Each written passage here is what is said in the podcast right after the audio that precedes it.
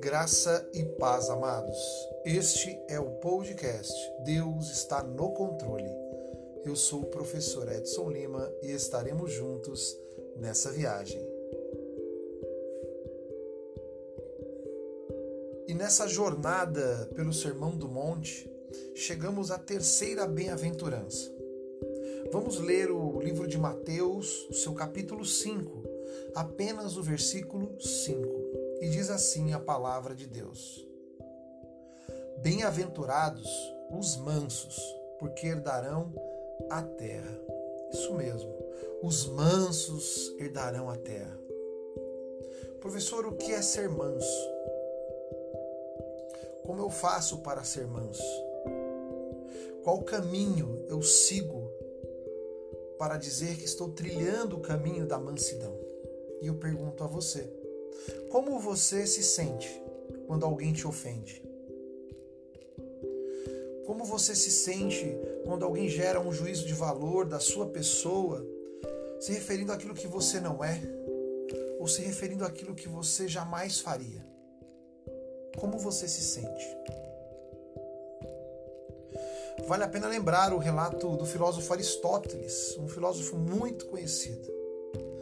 O que ele fala sobre a mansidão. O que ele fala sobre a mansidão é algo como ter o caráter de quem tem a paixão do ressentimento sob controle. Portanto, é tranquilo e imperturbável. Jean Paul Richter diz com muito humor que os franceses têm o império da terra, os ingleses o império do mar. Aos alemães pertence o império do ar, mas Jesus promete aos mansos o império da terra sólida. Ser manso, pessoas mansas, são pessoas de disposição branda, gentil, longânime e misericordiosa. Pessoas que são lentas para a raiva e avessos à ira não é facilmente provocado. E se em algum momento é provocado, logo pacificado. Que nunca se ressentem com uma injúria e nem retribuem o mal com o mal, como nos ensina as Sagradas Escrituras.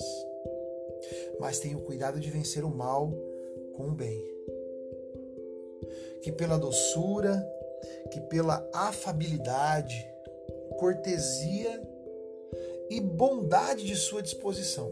Se esforçam para reconciliar os que podem ser ofendidos e conquistá-los para a paz e para o amor. Os mansos são aqueles que se submetem silenciosamente a Deus. Quem pode suportar o insulto, são pessoas que suportam esses insultos. Ficam em silêncio ou respondem com suavidade.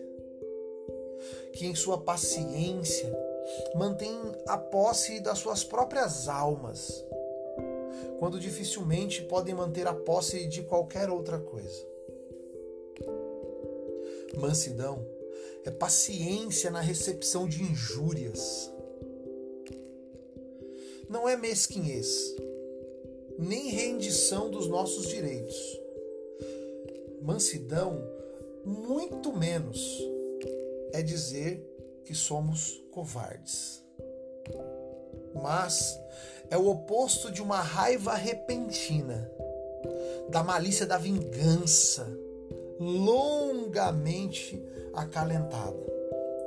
Cristo insistiu em seu direito quando ele disse: Se eu fiz o mal, dá testemunho do mal, mas se bem, por que que me feres?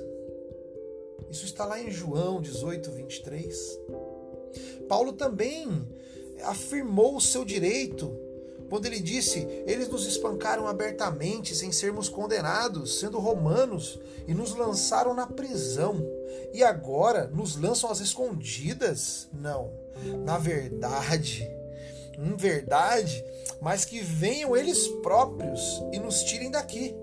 Atos 16, 37. E ainda assim, Cristo foi o próprio modelo de mansidão. Em uma de suas características, inclusive, ele dizia: Eu sou manso. Eu sou manso e humilde de coração. Então, o Salvador, Paulo, suportaram erros com paciência. No entanto, eles suportaram tudo isso sem pressionar os seus direitos em meio a tudo. Em momento algum, eles atropelaram o direito dos outros para garantir o seu próprio direito. Mansidão é receber injúrias com a crença de que Deus nos justificará, como está escrito em Romanos 12, 19. A vingança é dele, ele a retribuirá. Pouco nos convém, amados, tomar o seu lugar e fazer aquilo que ele nos prometeu que faria. E para finalizar, mansidão produz paz. É a prova da verdadeira grandeza da nossa alma.